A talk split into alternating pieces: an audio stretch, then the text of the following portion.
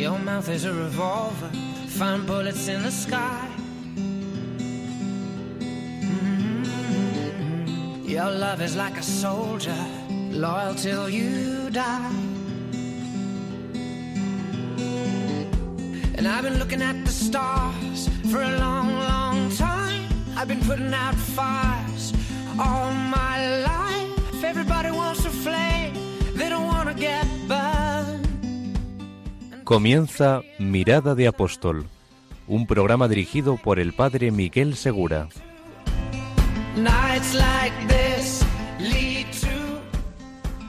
Muy buenas noches y bienvenidos a un nuevo programa de Mirada de Apóstol. Hoy todavía es domingo, como fue domingo el día de la resurrección del Señor y fue domingo también el día de Pentecostés, el día en que esos pescadores atemorizados y esos discípulos atemorizados se transformaron en lo que nosotros hoy conocemos como apóstoles, apóstoles de Cristo. Como sabéis, el objetivo de este programa es recordarnos y animarnos. Recordarnos que en el bautismo recibimos esos dos impulsos, un impulso a la santidad y un impulso al apostolado. En el mismo bautismo. Y animarnos presentando estos casos en los que uno ve a dónde le lleva la fe, a qué actitudes nos lleva la fe. Por eso hemos presentado ya a lo largo de algunos años, pues cristianos que la fe les lleva a enseñarla, a catequizar, a presentar a Jesucristo en la cárcel, a presentarlo en los libros, a presentarlo en, en los programas de radio, en las redes sociales, a hacer el apostolado que Dios te llama a hacer. Y hoy tenemos un caso que os va a encantar, una experiencia muy bonita de la nieta de unos justos entre las naciones. Como sabéis, los judíos, después de la Segunda Guerra Mundial, reconocieron a todos aquellos no judíos justos que les habían ayudado en medio de unas circunstancias tremendas. La Segunda Guerra Mundial. ¿Y por qué traemos este tema hoy en el programa de Mirada de Apóstol? Pues porque también ahora nos encontramos en unas circunstancias muy difíciles y sin embargo seguimos siendo discípulos de Cristo. ¿A qué nos llama Cristo en este momento de pandemia? ¿Cómo podemos vivir bien el deseo de ayudar a los demás en medio de unas navidades que se presentan diferentes y difíciles? Pues por eso hoy vamos a tener en el programa a Carmen de Prado Ruiz Santaella. Muy buenas noches, Carmen. Buenas noches, don Miguel. Bueno, estamos transmitiendo para Radio María desde la parroquia de Santa Luisa de Marillac. Carmen va a comentar con nosotros el caso de sus abuelos y quedaos con nosotros porque os va a encantar. Los únicos españoles justos entre las naciones en Berlín. Hay más justos entre las naciones, pero ellos son los únicos que fueron justos entre las naciones viviendo en Berlín en tiempo de la Segunda Guerra Mundial y de la hegemonía nazi. Quedaos con nosotros.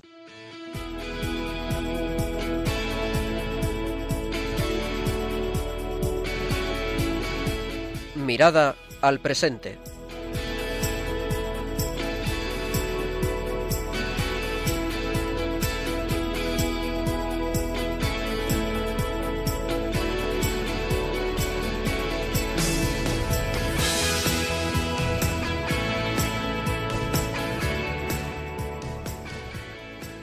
Pues bueno, vamos a comenzar esta primera parte de nuestro programa, esta mirada al presente, y me gustaría presentaros a Carmen, Carmen de Prado Ruiz Santaella. Muy buenas noches, Carmen. Buenas noches. Bueno, Carmen está aquí porque está muy comprometida con su fe y muy entregada también a su familia, es madre de familia. Le mandamos un saludo a su hija Teresa, ¿no? Sí. Bueno. Y también está muy implicada en la acción social y en la caridad cristiana. Pero Carmen, cuéntanos un poco eh, a qué te dedicas y cómo es que has tenido también este impulso de ayudar a los demás, también siguiendo el ejemplo de tus abuelos. ¿Cuándo conociste tú que tus abuelos son justos entre las naciones?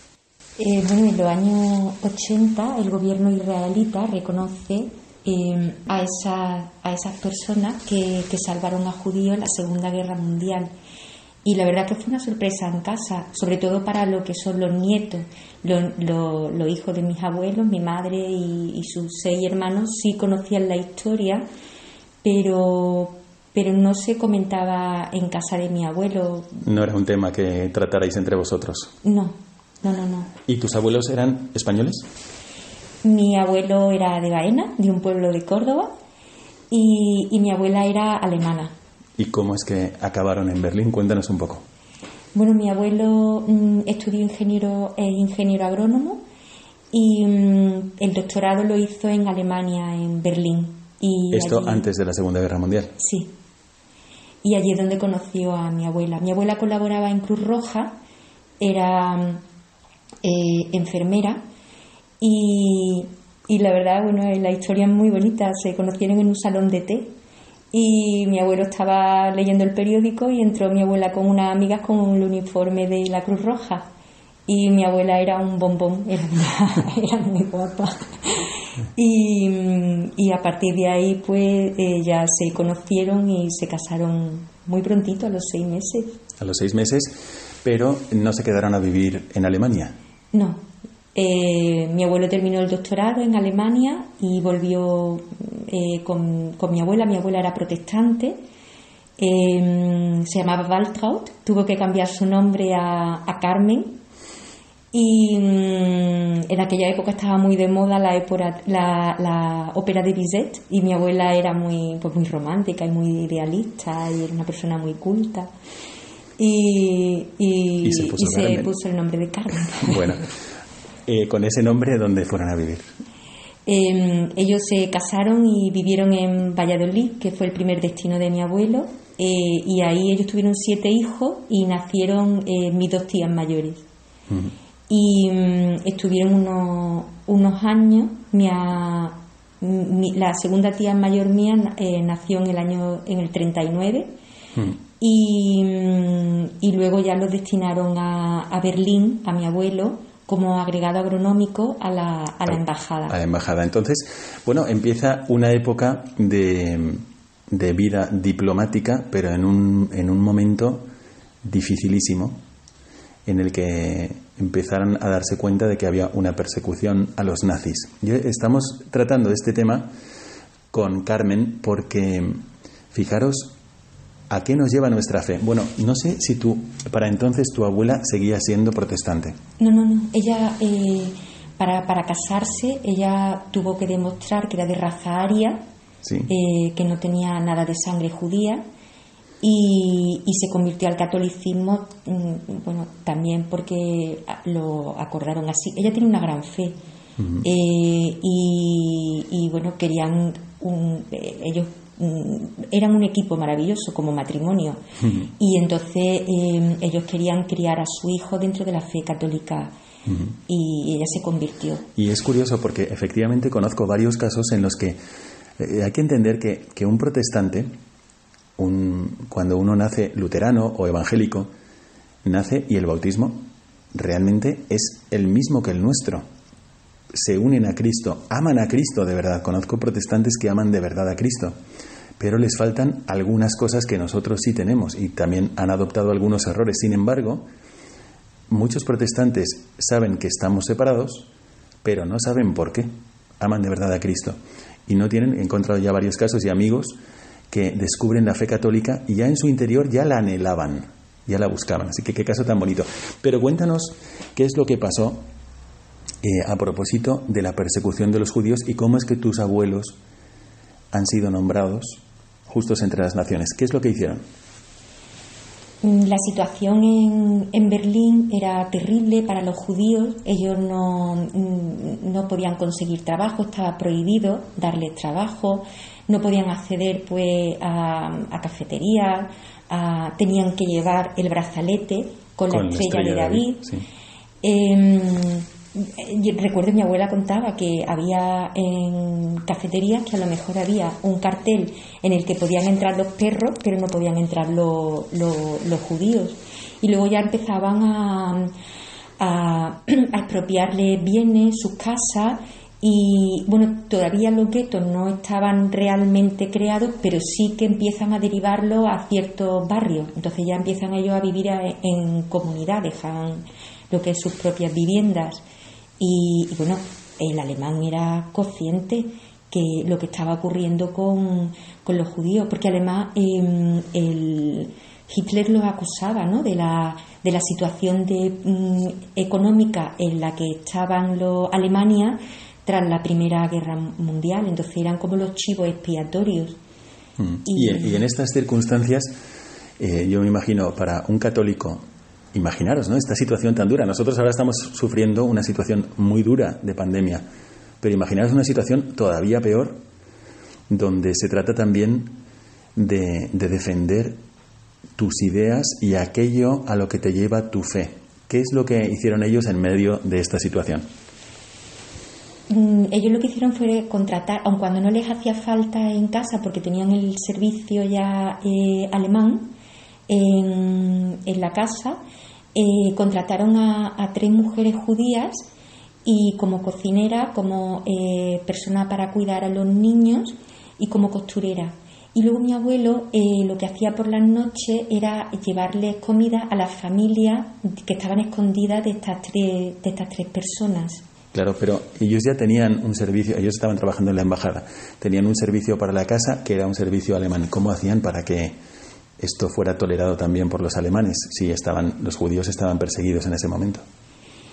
Bueno, en realidad eh, lo que hacían era mi abuela intentaba que no, que no hubiera el, eh, que hubiera el, menor contacto posible entre la parte del servicio que ya estaba en la casa desde antes y, la, y las tres mujeres también porque además los judíos tienen unos rasgos que son eh, distintivos reconocibles y, e intentaban que no tuvieran contacto y de hecho ellos como mi abuela era alemana ella tenía sus amistades y ella tenía que seguir una vida normal entonces ella, del miedo, cuando venían a tomar, eh, eh, a visitar a mi abuela o organizaba alguna, eh, alguna reunión con su amiga, lo que hacían era que se escondían en los armarios, debajo de las camas.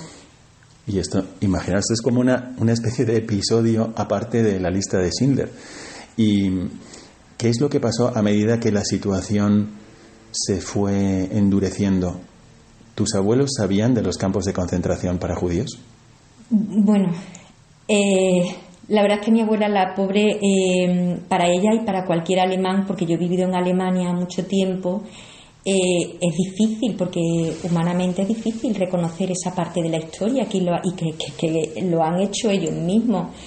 Entonces mm, se sabía. Mi abuelo, por ejemplo, como era agregado agronómico, visitó una vez una, unas instalaciones donde había un campo de concentración y, mm, y, entonces él preguntó, ¿y esas instalaciones que hay en una de sus visitas de trabajo que hay aquí al lado, qué es? Y dijeron, unas instalaciones que ya están en desuso.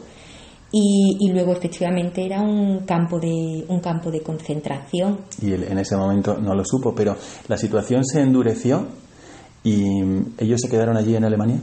Eh, sí, bueno, mi abuela, la verdad es que mm, ya no solamente por la historia ¿no? que estamos contando, sino eh, eran unas personas maravillosas. Mi abuelo era una persona muy, muy recta y mm, era eh, brillante a nivel profesional y luego él era feliz viendo a mi abuela feliz. Eran un matrimonio, mm, vamos, ejemplar.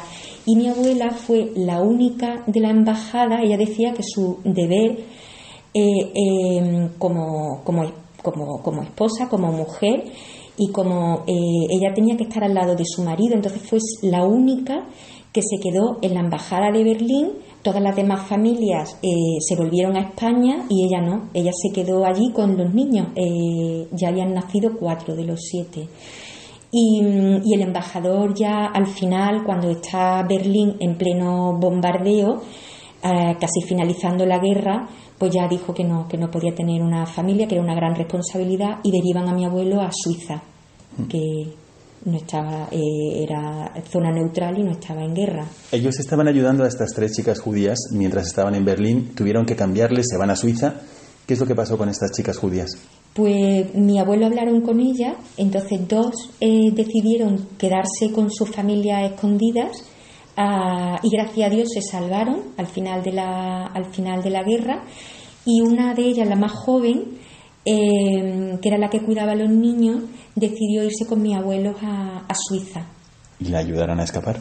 Sí. Gracias a Dios, fijaros, Yo recuerdo perfectamente cuando le preguntaron a San Juan Pablo II sobre si los cristianos habían sido partícipes en el sufrimiento de los judíos, etcétera, y que había toda esta campaña desde una obra de teatro que hubo nefasta y que alteraba la verdad sobre Pío XII y que había sido como culpable de la persecución de los judíos cuando decía todo lo contrario. Y el Papa respondió, hay que leer, dijo, Bisoña leer el libro del Padre Blet, hay que leer el libro del Padre Blet. Yo compré este libro, lo leí por consejo del Papa a todos los cristianos y, contaba muchos casos, efectivamente, como este que estamos escuchando, de la nieta de unos justos entre las naciones, católicos. Bueno, y después de todo el episodio de la Segunda Guerra Mundial, se salvaron las tres chicas a las que estaban ayudando tus abuelos. ¿Tuvieron contacto con ellas? Sí, eh, la más eh, joven, incluso, bueno, ella emigró a, a, Estados Unidos y visitó a mi abuelo en, en dos ocasiones. Y sí, sí, se tenían correspondencia todos los, todos los años en Navidad. Mi abuela siempre tenía la preciosa costumbre de escribir crismas y, todos los años pues se intercambiaban crismas de, felicitación de Navidad. Qué maravilla y qué sensación habrán tenido tus abuelos toda la vida y ahora tú, los nietos de, de estas personas, de saber que en medio de circunstancias muy difíciles salieron de sí mismos, arriesgaron mucho de sí mismos y ayudaron a los demás. ¿no? Qué maravilla. Y don Miguel, con muchísima humildad, y ya no solamente era generosidad y el ofrecer, eh, el sacrificar tu vida, ¿no? Porque mm, mm, te exponía, te arriesgaba, no era solamente, pues te devolvemos a España. Nosotros todos sabemos al día de hoy las atrocidades que hubieron allí en, en Alemania. Y también ellos son los únicos españoles reconocidos como justos de las naciones en Berlín. Ah, pues esto a mí me gustaría preguntarte, ¿cómo os enterasteis, cómo visteis esto? Y si no recuerdo mal, me parece que incluso fuisteis a Jerusalén. Sí. Cuéntanos esto, ¿qué es lo, cómo se enteró la familia de lo que habían hecho vuestros abuelos y cómo reconocieron los judíos esta ayuda de católicos a las tres chicas? Eh, mi abuelo son, bueno, lo, lo, bonito también, lo maravilloso es que es el matrimonio, porque normalmente era la, eh, eh, el hombre, ¿no? Que era pues embajador o era diplomático o tenía algún cargo de empresa que le permitía, pues a lo mejor eh, evitar salvoconducto, esconder, tener casa franco y demás. Pero mi abuela también es justo entre las naciones. Están los dos en, hay un museo en Jerusalén que se llama eh, Bad, Vashem, Ad Vashem, y que es donde estuvimos mis padres y yo.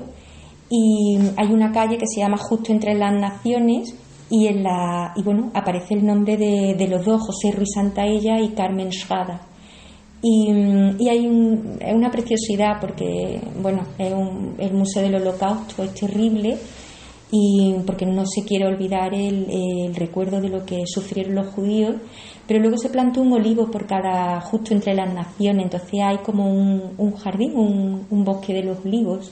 Sí, pues realmente me parece tan, tan hermoso lo que nos estás contando, tan bonito, qué orgullo para tu familia, también para, pues, para toda la iglesia. ¿no?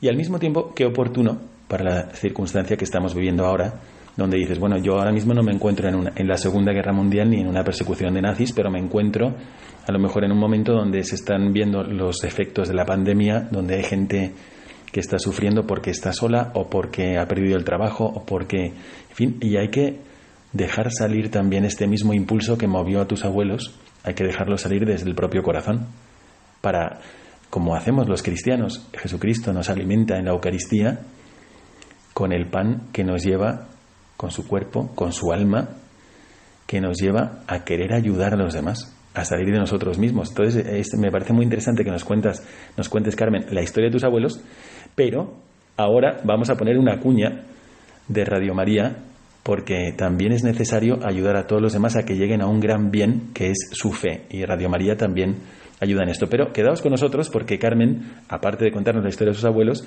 nos va a contar también pues a qué le lleva a ella y cómo concreta ella ese mismo impulso que aprendió de sus abuelos y que, y que alimenta a través de su fe. Quedaos con nosotros, pero antes vamos a escuchar juntos esta Al comenzar el Adviento, para prepararnos a recibir a Jesús, queremos daros las gracias a todos los oyentes, voluntarios y bienhechores que en este año tan difícil nos habéis ayudado con vuestra oración, mensajes de ánimo y donativos. Infinidad de testimonios recibidos en las emisoras de Radio María de 80 naciones nos han mostrado que en estas duras circunstancias la Radio de la Virgen está siendo un instrumento providencial del amor misericordioso del Salvador.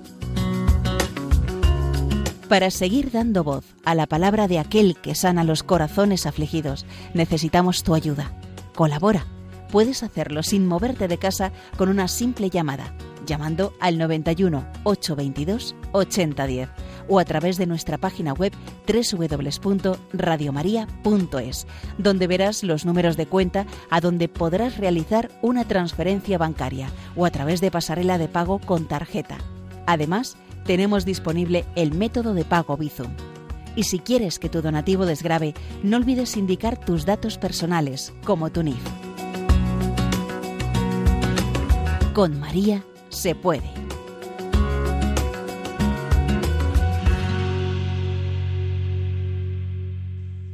Bueno, pues ahí tenéis una manera de ayudar también a los demás, porque el acto de caridad, como hemos dicho en algunas ocasiones, depende del bien que compartes. Hemos estado escuchando a Carmen sobre la historia de sus abuelos y realmente es impresionante porque el bien que salvaguardaron de estas tres chicas judías es su vida, su vida, casi nada, ¿eh? vaya bien tan grande. Pues hay un bien tan importante como la vida, que es la fe, porque es la vida eterna. Así que, tratando de apoyar a Radio María, apoyamos también a compartir ese don tan grande que es la fe. Bueno, Está con nosotros aquí Carmen y esta, este ejemplo, me imagino, de la vida de, de, tus abuelos y de cómo ayudaron a estas tres chicas judías que les ha hecho ser reconocidos como justos entre las naciones, los únicos españoles en Berlín que son justos entre las naciones, te ha impulsado también a ti a querer ayudar a los demás. ¿No? Mm, sí, bueno. Habrán sido más cosas, además. Claro. pero, pero me gustaría que nos contaras y que compartieras con nuestros oyentes ¿A qué te lleva a ti este impulso de querer ayudar a los demás y cómo lo has concretado en tu vida? ¿Qué es lo que estás haciendo actualmente para ello?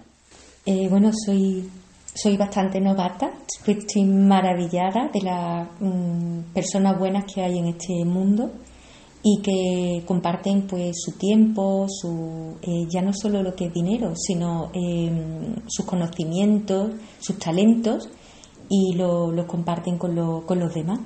Y la verdad que engancha y una vez que empieza quieren más, quieren más, quieren más.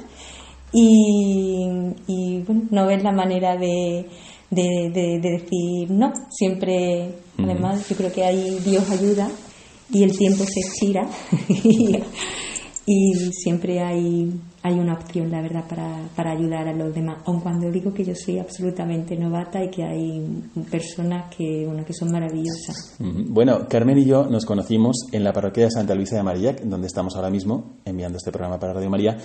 Pero, ¿qué es lo que te ha llevado a acercarte a la parroquia y por qué ahora eres, entre otras cosas, catequista? Bueno, soy catequista porque... Eh, en los últimos años yo he tenido bastantes complicaciones y me han ayudado eh, muchísimas personas, y, pero lo que más me ha ayudado es la fe. Y al día, al día de hoy soy una persona feliz, con problemas como todo el mundo, Sí. pero eh, creo que el secreto está en tener al Señor a tu lado. Entonces, esa felicidad, pues quiero, mm, siento que tengo que transmitirla, ese secreto, como Sí, yo ne- entiendo. Sin embargo, estás siendo catequista, no en la parroquia en este momento, que está lado de tu casa, que es muy buena parroquia y donde me has comentado también antes que estás muy feliz y muy integrada y todo. Sin embargo, viajas unos kilómetros más allá para venir hasta esta parroquia y poder ayudar en la catequesis. ¿A qué niños estás dando catequesis? A los niños de, de segundo año, este año hacen la comunión. Bueno, pues De- esto. en el barrio de, del Guadalquivir, Ah. en, el, en el quinto, creo que es el quinto barrio más pobre de España. Sí. Y aquí hay mucha gente que está ayudando en la parroquia dirigida por don Miguel David Pozo León, a quien damos un gran saludo desde el programa. Y que, y, y efectivamente, entre las personas que están ayudando también está Carmen ayudando como catequista. Sin embargo, no es la única cosa que estás haciendo por los demás. Ahora estamos en un momento de pandemia, estamos en un momento difícil como que sálvese quien pueda y cada uno pensando en sí mismo, ¿no? sino que también hay gente que está pensando en los demás, está tratando de ayudar. Cuéntanos esta iniciativa que tienes en el corazón y en la que estás ayudando de forma amplia. Bueno, empecé ayudando en el voluntariado en, la parroquia, em, eh, pues dando comida, preparando la comida para, personas, para familias que tienen necesidad. Em, he ido al banco de alimentos, he ido también, sigo yendo a la, a la Fundación Proliberta, al comedor social de los Trinitarios, pero me di cuenta que yo soy de marketing, llevo 25 años ejerciendo como marketing Mm, y, entonces que también podía ayudar con, con, lo que es mi experiencia profesional. Entonces con un grupo de amigos em, hemos constituido una asociación sin ánimo de lucro, se llama CUCO, que es el acrónimo para Club UNESCO Córdoba. Entonces, bueno, estamos, mm, nosotros lo que hacemos es fomentar y difundir la Agenda 2030 de las Naciones Unidas y mm, que tiene 17 objetivos de desarrollo sostenible y al final lo que creemos es que Dios nos ha dado un legado, aparte de la vida, es un mundo maravilloso y que tenemos la responsabilidad para em, pues dárselo a las futuras generaciones. Entonces trabajamos tres pilares, eh, lo que es la Agenda 2030, eh, cuidamos las personas, la prosperidad y el medio ambiente. Bueno, desde aquí, desde la parroquia y desde la realidad del barrio, del polígono del Guadalquivir, pues es una cosa muy interesante, la verdad. y hay iniciativas muy interesantes, pues por supuesto desde Cáritas, desde la parroquia y también desde personas individuales que se asocian y que apoyan a los demás. ¿no? Bueno, ¿y tú recomendarías esto a las personas? ¿Qué es lo que crea en ti el poder ayudar de esta forma y el poder salir de ti misma de esta forma? ¿Qué es lo que tú encuentras en ti misma? Eh, bueno, creo que es que es lo mejor ayudar a los demás. Es que además estamos hechos para eso. Dios nos ha creado para eso, para mirar a los demás y no mirarnos al ombligo. Entonces, yo he estado unos años eh, complicados mirándome al ombligo y eso no me daba la felicidad. En el momento que he descubierto esta parte a través de otras personas, de personas adolescentes, de personas de todas las edades, de todos los barrios. Lo bonito también en el voluntariado es que convivimos, nos, vivimos una integración y, y, además no solamente personas católicas, aquí en la parroquia vienen a ayudar también personas ateas o eh, personas pues de, otra, de otras religiones, como por ejemplo pues los musulmanes. Y me parece maravilloso. Qué bien. Bueno, pues, ¿qué os ha parecido? Me gustaría mucho que pudierais comentar con nosotros qué os ha parecido tanto este, este impulso de ayudar en momentos difíciles y este ejemplo tan bueno que nos han dado de ayudar en momentos difíciles los abuelos de Carmen. Qué impresionante el conocer que han ayudado a los judíos, pues que han ayudado a los judíos en el centro de Berlín, bajo la mirada del de, el núcleo y del origen del Partido Nacional Socialista, perseguidor de judíos y en el momento del exterminio de los judíos arriesgando no solamente eh, su, su, trabajo, sino sobre todo también su vida. ¿Qué os ha parecido? ¿Os sentís vosotros también llamados a ayudar a los demás aunque estemos en momentos difíciles? Bueno, pues así hemos concluido esta primera parte de nuestra mirada al presente, pero vamos a seguir hablando sobre esto en la mirada al magisterio. Quedaos con nosotros.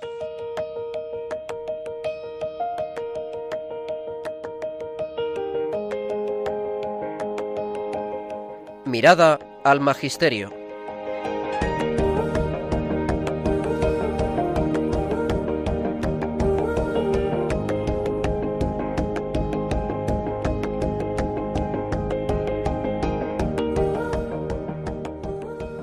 Nos encontramos con Carmen de Prado Ruiz Santaella, habiendo escuchado una historia interesantísima sobre sus abuelos como justos entre las naciones, los únicos españoles en Berlín, justos entre las naciones. Y ahora empezamos este momento de nuestro programa, la mirada al magisterio, porque también es verdad que reflexionando sobre ayudar a los demás en momentos difíciles, como hemos visto con tus abuelos, Carmen, y hemos visto también con el mismo impulso que siente Carmen ahora mismo de seguir ayudando a los demás, es verdad que el magisterio, como siempre, nos ilumina y nos estimula. Entonces Carmen ha traído aquí unos textos para comentar con vosotros y que vosotros mismos podéis comentar en nuestro correo arroba, en nuestro correo mirada de apóstol arroba radiomaria.es. Comentad lo que os parece ahí. Mirada de apóstol arroba radiomaria.es. Bueno, Carmen, ¿qué textos has traído? De Fratelli Tutti, 3 de octubre 2020, carta encíclica del Papa Francisco. Muy bien. Viene muy a cuento. Reaparece la tentación de hacer una cultura de muros, de levantar muros, muros en el corazón, muros en la tierra para evitar este encuentro con otras culturas, con otras personas. Y cualquiera que levante un muro, quien construya un muro, terminará siendo un esclavo dentro de los muros que ha construido, sin horizontes, porque le falta esta alteridad. ¿Qué te inspira este, este texto del Papa? Tan, muy propio, yo lo estoy escuchando desde, desde aquí, desde la parroquia, y el Papa está hablando de muros. ¿Qué te inspira este texto? Hay un proyecto muy bonito que tenemos con, con don Miguel David aquí en la parroquia. Don que Miguel se David llama- Pozo León. Sí, que se llama Cruza el Puente. Entonces nosotros desde la, desde la asociación CUCO, que estamos en proceso de acreditarnos como Club UNESCO Córdoba por eh, UNESCO España, Sí. eh, lo que hacemos es utilizar la cultura para, para sensibilizar, para concienciar sobre un problema y luego lo unimos con acción social para eh, pues decir cómo, eh, cómo puedes ayudar. Pues eh, a través de con donaciones, con tus contactos, con tu conocimiento, con tu talento, con tu alegría. Y este, pro- este proyecto de Cruza el Puente es un proceso para, para integrar, eh, son siempre acciones culturales y mm, son acciones formativas porque formamos, eh, o sea, es una, una acción bonita, divertida, eh, una actividad cultural, pero formamos eh, sobre lo que es la sostenibilidad, el pensamiento sostenible, que al final es un sistema de valores. Efectivamente, esta, esta iniciativa que conozco y que don, don Miguel David Pozo León tiene tan en el corazón de Cruzando Puentes, hay que entender que, claro, Córdoba, para quienes no sois de aquí, está dividida por el río Guadalquivir. Sí. Y entonces el polígono del Guadalquivir pues está al otro lado de la parte centro de la ciudad, etcétera. Y entonces ahora el Papa aquí dice, efectivamente, no hay que hacer una cultura de muros. Pues me parece perfecta esta iniciativa que estás comentando de, de cruzando puentes. Y lo que estás diciendo es verdad. Esto, eh, a veces pensamos que, que las personas que, que tienen una vida en la que se encuentran o están eh, siendo subsidiadas porque no pueden salir adelante o porque no han tenido las mismas posibilidades, pues el futuro de ellas no es ser subsidiadas siempre, sino que hay que ayudarlas, como tú dices, y hay que no levantar muros entre nosotros, sino tender puentes. ¿no? Esto que estáis haciendo con la ONG, eh, ¿ya lo tenéis en práctica o es solamente un proyecto? Eh, bueno, ahora mismo lo que hemos hecho ha sido, como siempre se necesita para un proyecto financiación, entonces eh, hemos elaborado ya esto, son dos proyectos concretamente, hemos eh, presentado los proyectos y ya en un caso ya tenemos financiación y es para desarrollar en el 2021 y el otro es un, es un proyecto más ambicioso y, mm, y lo que estamos es eh, organizándolo, buscar la financiación y tienen mucho trabajo y mm, es para el 2022. Ujú. Bueno, aquí el Papa dice en el texto que efectivamente si uno dice, bueno, yo voy a lo mío y levanto un muro con los demás, dice, pues eso te vas a quedar sin horizontes. El que levanta un muro, pues se queda sin horizontes. Es mejor tender puentes. Me gusta mucho este otro texto que has traído. ¿Nos lo puedes leer? Un ser humano está hecho de tal manera que no se realiza, no se desarrolla ni puede encontrar su plenitud si no es en la entrega sincera de sí mismo a los demás. Ni siquiera llega a reconocer a fondo su propia verdad, si no es en el encuentro con los otros. Solo me comunico realmente conmigo mismo en la medida en que me comunico con el otro. Esto explica por qué nadie puede experimentar el valor de vivir sin rostro concreto a quienes amar. Aquí hay un secreto de la verdadera existencia humana, porque la vida subsiste donde hay vínculo, comunión, fraternidad, y es una vida más fuerte que la muerte, cuando se construye sobre relaciones verdaderas y lazos de fidelidad. Por el contrario, no hay vida cuando pretendemos pertenecer solo a nosotros mismos y vivir como islas. En estas actitudes prevalece la muerte. Bueno, qué interesante, ¿no? Esta parte de, de que puedes vivir como una isla, aislándote de los demás, o no. Eh, yo estaba pensando, mientras leías este párrafo, en lo que han hecho tus abuelos y lo que vivieron tus abuelos, casi como si tuviesen este párrafo en el corazón. ¿A ti qué, qué te inspira este párrafo? Yo lo gracioso, don Miguel, es que cuando haces voluntariado no solamente estás ayudando a los demás, es que los demás te ayudan a ti. Totalmente. Entonces, eh, eh, es que estamos hechos para, estamos hechos, Dios nos ha, nos ha hecho tan bien, con tanto cariño, que yo entiendo que Dios es el mejor psicólogo y Dios nos ha hecho amar eh, para, para, para, amar a los demás, es el camino de la, de la felicidad. Y además, bueno, como comentaba antes, que el voluntariado engancha, siempre quieren más, quieren más, aprendes a, organizarte, a priorizar y, es, muy bonito el, estar. al final hay una simbiosis. Tú ayudas, pero es que ellos te ayudan más. Ellos te aportan más. Bueno, ¿a vosotros qué os parece? Dice el Papa que no se puede vivir sin, sin un rostro concreto a quien amar. ¿Qué os parece? ¿Queréis contárnoslo? ¿Cuáles son vuestros rostros concretos que estáis pensando en estas Navidades a quien amar? porque tenemos disponible el Twitter del programa, arroba mirada de apóstol. Si usas Twitter, ahí nos puedes escribir, arroba mirada de apóstol, todo junto. O incluso puedes escribir tus opiniones o tus comentarios sobre la historia de los, de los abuelos de Carmen en el WhatsApp, en el número 675 165 184. Lo voy a repetir. 675 165 184. ¿Qué os inspira esta historia de ayudar a los demás, incluso en una situación tan difícil como es la persecución hacia los judíos en Berlín nazi? Bueno, nosotros tenemos una situación difícil, pero yo creo que no era más difícil que esa. ¿Dónde están esos rostros concretos a los que vamos a amar? A mí me parece que este párrafo tiene mucha miga, Carmen. Sí. parece? Y luego es que hay tantas formas de amar, muchas veces eh, creando empleo, como mi familia es empresaria, somos agricultores. Y, bueno, gracias al apoyo de mis hermanos y de mis padres, pues puedo hacer lo que estoy haciendo. Y ellos muy gracioso, uno de mis hermanos comentaba, dice, es que si eh, mi hermana hace voluntariado, yo también siento que lo hago.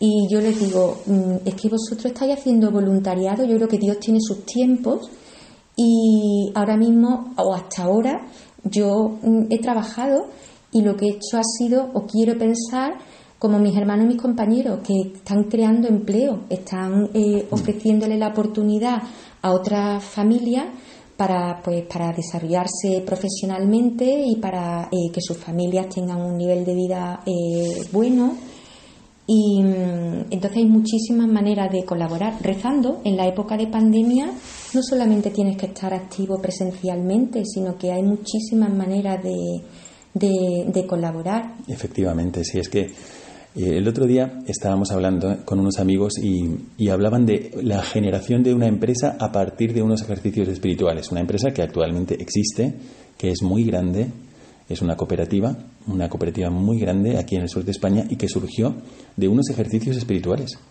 Porque un señor dijo, bueno, yo no, no voy a vivir solamente para mí mismo, a mí si me llama Dios, yo no quiero haberme dedicado a acumular granero, a acumular grano en mi granero, sino que yo quiero haber hecho rendir mis talentos.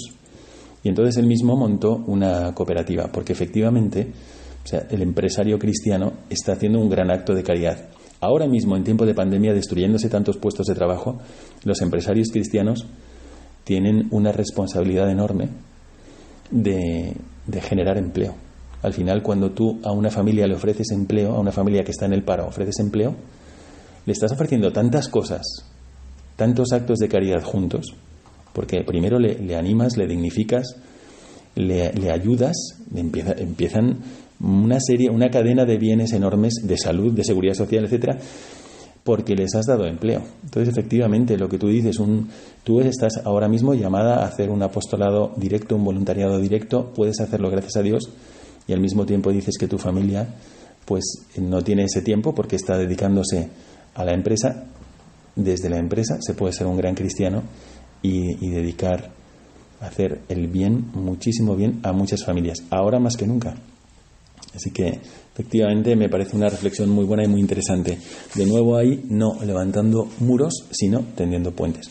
Nos queda un último párrafo que me gustaría también que Carmen nos, nos comentara. Veis que la encíclica Fratelli Tutti del Papa Francisco es una reflexión serena, pero que también te abre muchos, muchos horizontes.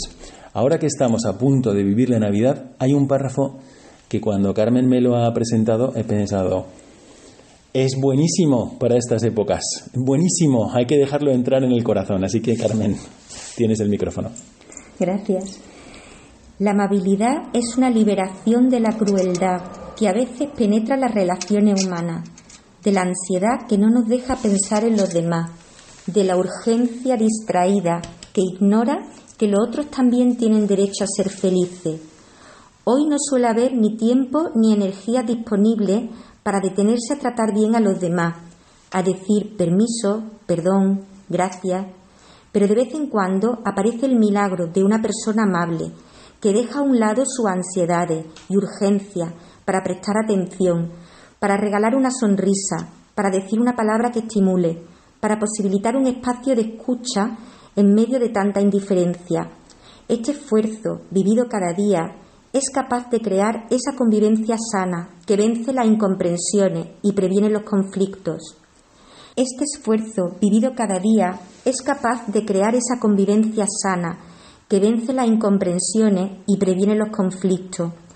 El cultivo de la amabilidad no es un detalle menor ni una actitud superficial o burguesa, puesto que supone valoración, y respeto, cuando se hace cultura en una sociedad, transfigura profundamente el estilo de vida, las relaciones sociales, el modo, el modo de debatir y de confrontar las ideas. Facilita la búsqueda de consensos y abre caminos donde la exasperación destruye todos los puentes. En muchos lugares del mundo hacen falta caminos de paz que lleven a cicatrizar las heridas.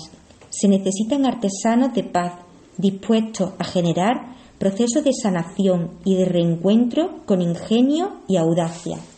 Bueno, qué interesante, ¿no? Sobre todo por las fechas. Estamos apenas ya terminando esta parte de nuestro programa, Mirada al Magisterio, pero este párrafo del Papa invitándonos a la amabilidad, qué oportuno para las fiestas navideñas que estamos a punto de celebrar, ¿no te parece? Sí.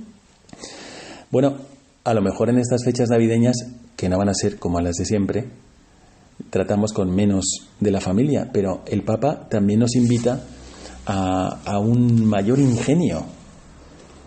Está hablando consciente de que estamos en un momento de pandemia y tenemos que escuchar la voz del Papa como la voz del vicario de Jesucristo. Jesucristo tiene un vicario que es el Papa y nos invita como a agudizar el ingenio de la amabilidad. Puede ser que no vayamos a hacer unas grandes reuniones familiares como estamos acostumbrados a hacer en Navidad, pero entonces, ¿qué vamos a hacer? No te guardes la amabilidad, sino déjala salir. Hay una liberación, dice el Papa, en el hecho de ser amable. Hay una gran liberación. ¿Qué se os ocurre? ¿Cómo podríamos mejorar la Navidad? Es verdad que vamos a vivirla en unas circunstancias muy peculiares. Como me decía una amiga, una amiga médico me decía, es que la gente se está preguntando, ¿qué vamos a hacer en Navidad? ¿Dónde nos vamos a reunir? Y en el año 36, pues la gente no estaría preguntándose, ¿dónde voy a pasar la Navidad? Sino, estamos en una situación muy difícil. Bueno, pues, ¿qué se os ocurre para vivir con la familia y con vuestros conocidos mejor la Navidad? Podéis comentarlo con nosotros en el WhatsApp del programa 675 165 184 o en el Twitter arroba mirada de apóstol. ¿Qué más te inspira a ti este párrafo, Carmen? Mm, bueno, yo creo que la, sonrisa, la sonrisa es una, tiene una fuerza muy poderosa y mm, entonces la verdad es que me, gustó muchísimo. Y, mm, y, el, y el ser amable es que es una medicina tan magnífica para, para con los demás y es que es muy fácil. Eh, bueno, a veces puede no ser muy fácil. Uno sí, dice, yo sí, yo soy amable, yo tengo una sonrisa, pero justo con esta persona no me sale. Totalmente. Pero bueno, ahí creo que hay que un poco tragarse la bilis y seguir para adelante. No digo que lo haga yo, pero bueno, que en la teoría no es así. Sí, Fijaros que lo que está proponiendo el Papa, vicario de Jesucristo, es una transformación de la sociedad. Nos lo está proponiendo a todos los cristianos y si es verdad que, ¿y si mi vida fuese más amable? ¿Y si por pequeños gestos de mi vida mostrase mayor valoración, mayor respeto cuando me encuentro con los demás? Pues es verdad que de repente empiezan a facilitarse otras cosas, como dice el Papa. Se empiezan a facilitar, por ejemplo, consensos o se empiezan a facilitar caminos que antes parecían como puentes volados en una guerra, ¿no? Y, la amabilidad tiende de nuevo esos puentes. Así que bueno, pues aquí tenemos una invitación del Magisterio. Me ha parecido muy bonito y muy interesante los tres párrafos que nos ha leído Carmen y que corresponden a una invi- invitación del Vicario de Cristo. Hagamos un tesoro de esto con nuestro corazón y ya vamos a pasar a la última parte de nuestro programa, una mirada al futuro. Quedaos con nosotros.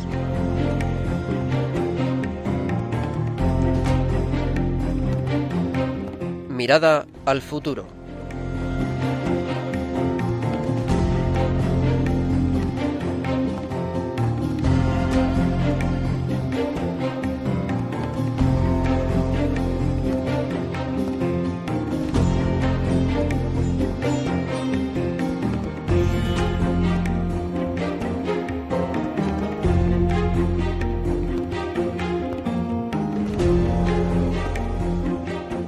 Y ahora esta parte del programa, como sabéis, es mirar hacia adelante. Hemos visto el presente, hemos visto el presente de un testimonio estupendo de Carmen sobre sus abuelos, que son justos entre las naciones, y hemos visto también una mirada al magisterio que siempre nos ayuda, siempre nos estimula.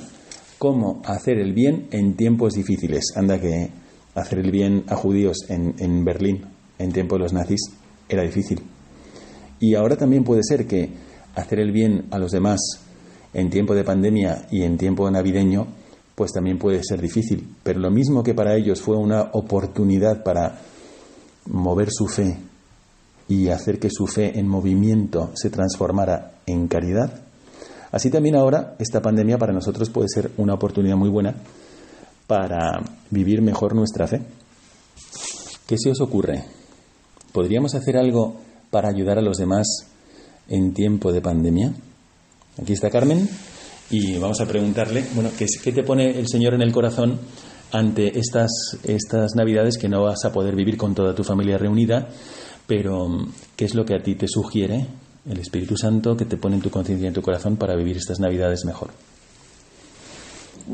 Hay que entiendo que hay que vivirlas en familia, que las circunstancias no son las propicias. En nuestro caso, eh, de los cuatro hermanos, yo soy la que tengo un poquito más libertad a nivel familiar. Eh, y entonces eh, mi hija Teresa y yo nos, nos haremos la PCR. Mis padres están muy preocupados con el tema Sí. de la pandemia. Hay mucha gente muy preocupada, claro, no Claro. se quiere contagiar. No ¿no? los Y- veo prácticamente desde la- el marco de la puerta y ellos están dentro de casa con, la, con las mascarillas. Entonces, bueno, nosotras dos nos haremos las pruebas y, mm, y nos iremos con, con mis padres al, al campo. Nos aislaremos los cuatro. Y, Pues sí, eso podría ser un buen acto de caridad para tus padres también. ¿no?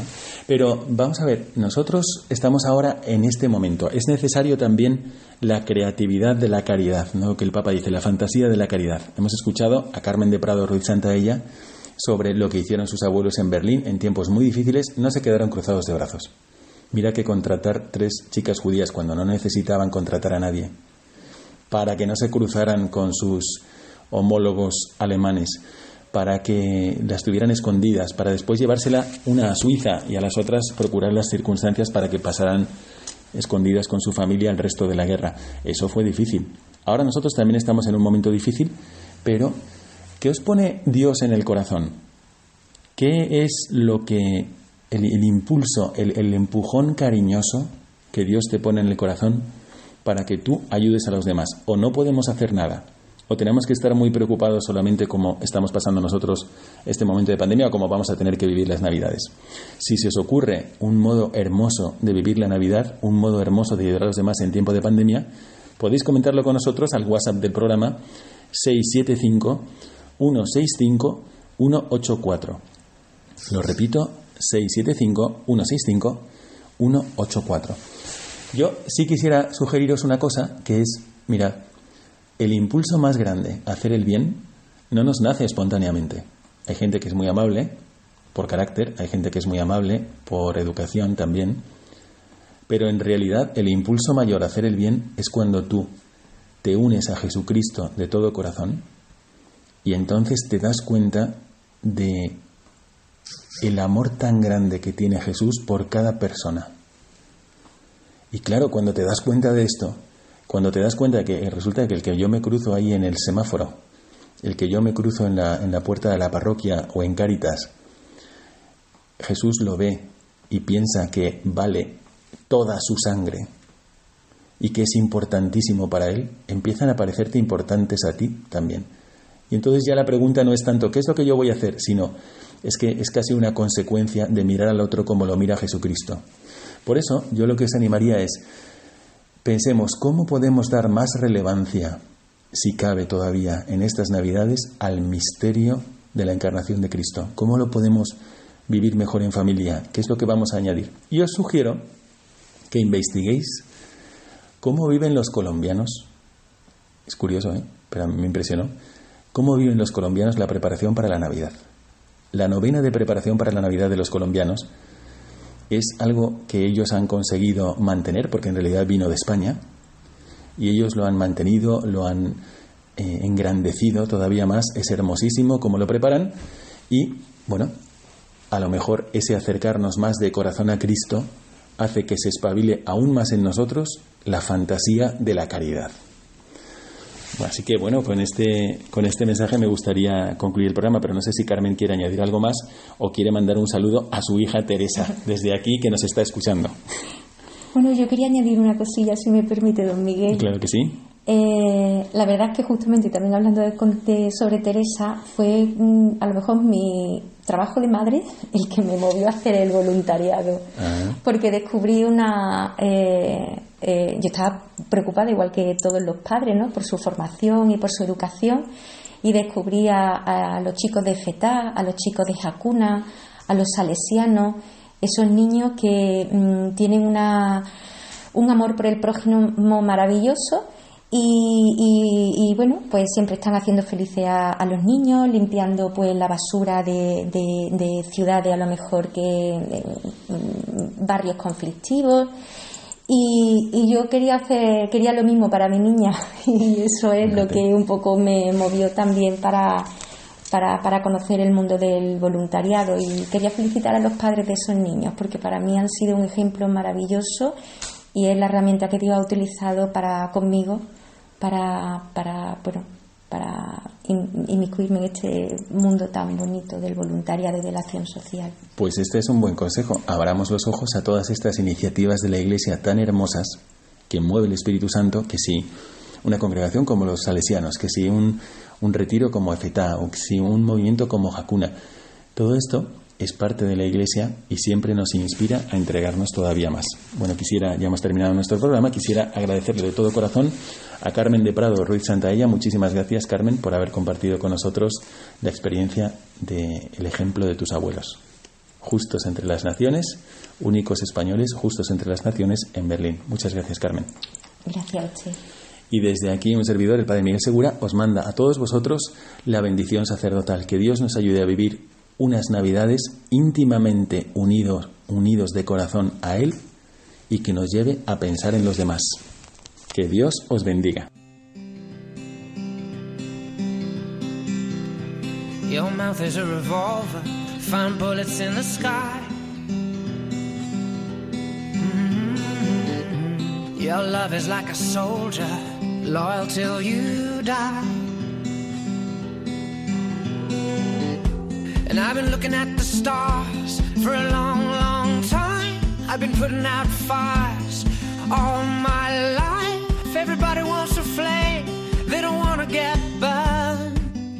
Acaban de escuchar el programa Mirada de Apóstol, dirigido por el padre Miguel Segura.